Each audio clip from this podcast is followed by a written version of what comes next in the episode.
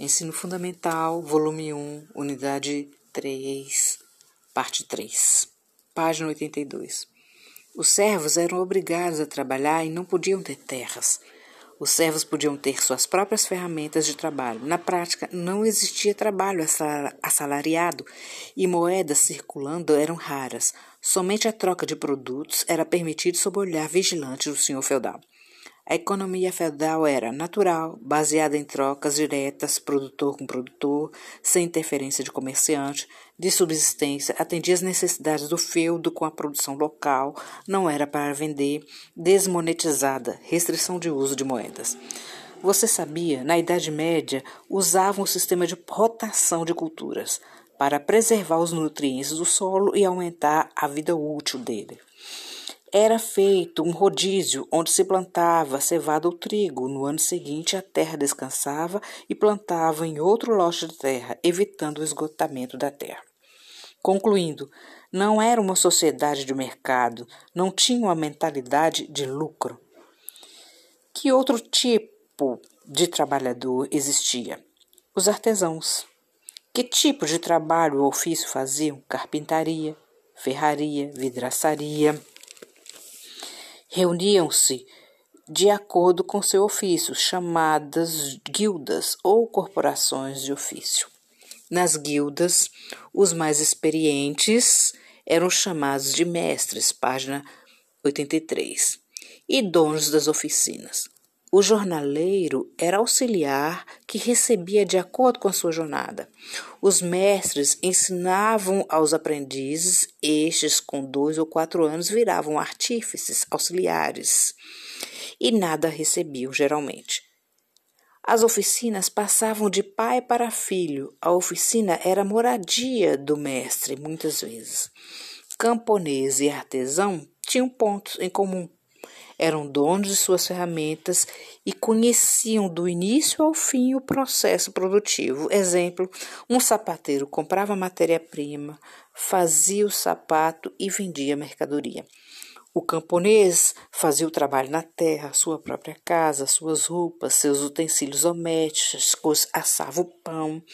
Ele não podia sair da terra de um feudo para outro ou trocar de senhor. Seu convívio com as pessoas do local. Somente a partir do século XI surge a figura do comerciante. Pense sobre. Você percebe a rígida organização social da sociedade feudal? Ele, o servo, conseguia melhorar seu padrão de vida? E hoje, nós, trabalhadores, poderemos conseguir mudar nosso padrão e da nossa família?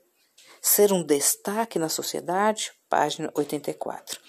Talvez por ser livre e vendermos nossa força de trabalho, melhor.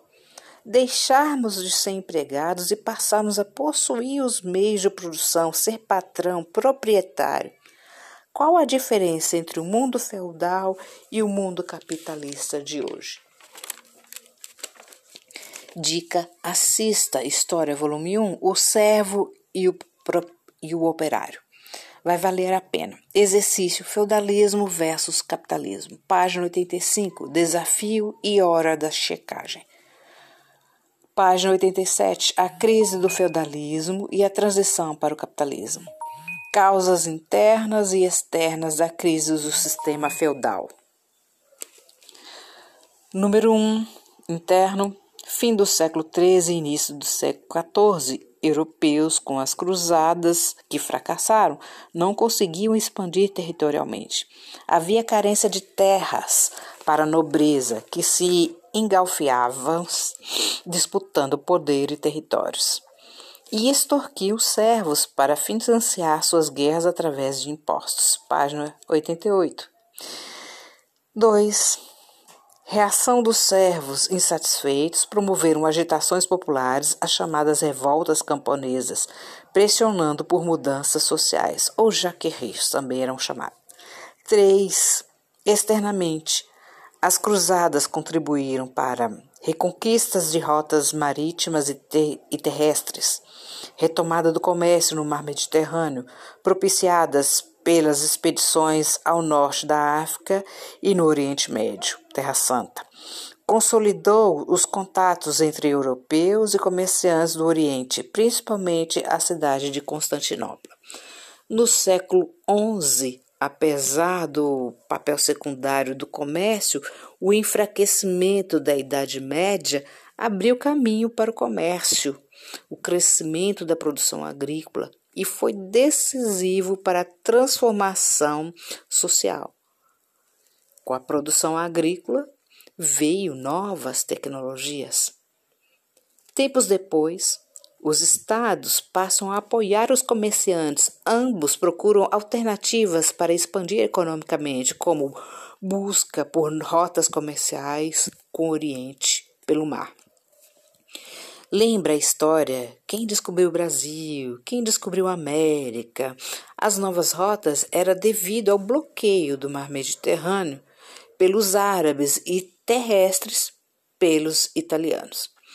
Assim, a nova classe social, a burguesia, comerciantes que viviam ao redor dos castelos, esses lugares ao redor eram chamados de burgos, daí burguesia, os burgos cresceram e também as feiras e com elas cidades e estradas para escoar a mercadoria. Antes, os burgos eram controlados pelos senhores feudais. Com o crescimento deles para as cidades, as exigências dos senhores causavam descontentamento. Aos poucos, cidades e burguesia livraram-se das obrigações feudais.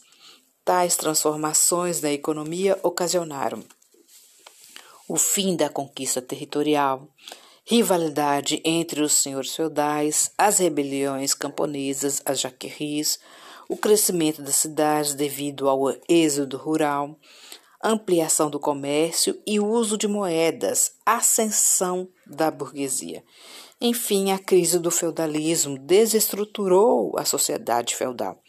As transformações geraram fatores ligados entre si, revelando que as transformações vieram de pressões internas e externas ao feudalismo. O aumento comercial mudou radicalmente a economia feudal, que antes era para o próprio sustento ou subsistência. Juntos, crescimento comercial e urbano fez surgir uma nova classe social formada por comerciantes que rompeu com a estrutura fixa e hierarquizada que era o estamento medieval, o ordem. Essa nova classe, a burguesia, veio para ficar e paulatinamente assumir postos mais altos na escala social, política e cultural, já que a econômica estava nas suas mãos. Dica: História, volume 1, do feudalismo para o capitalismo. Assista. Página 90, exercício escrito. Faça um texto, um resumo com o tema crise feudal. Primeiro, uma introdução, depois, localização no tempo e espaço, quando a crise do sistema começou, dando o declínio do feudalismo e o surgimento do capitalismo. Coloque as causas internas e externas da crise, explicando-as e dando sua contribuição ao declínio feudal. Deixamos indicações de vídeos para vocês e é bom destacar que no século XIV ocorre a peste negra ou peste bubônica. Foram várias as que se destacaram. Foi a de 1346 e 1353. Desculpe o vácuo. Então foram várias as doenças principalmente a peste negra, né, que ocorreram em 1346 e 1353. Essas duas se destacaram bem. Essa doença era causada pela pulga e contaminou os ratos, que estavam por toda parte, visto que naquela época não havia saneamento básico, sem falar a guerra de 100 anos, que não é mencionada no livro. Por isso é bom você pegar, acessar os vídeos indicados no livro e por nós. Termino com a frase de Martin Luther King, 1929-1968. A injustiça num lugar qualquer é uma ameaça. A injustiça em todo lugar. Bons estudos.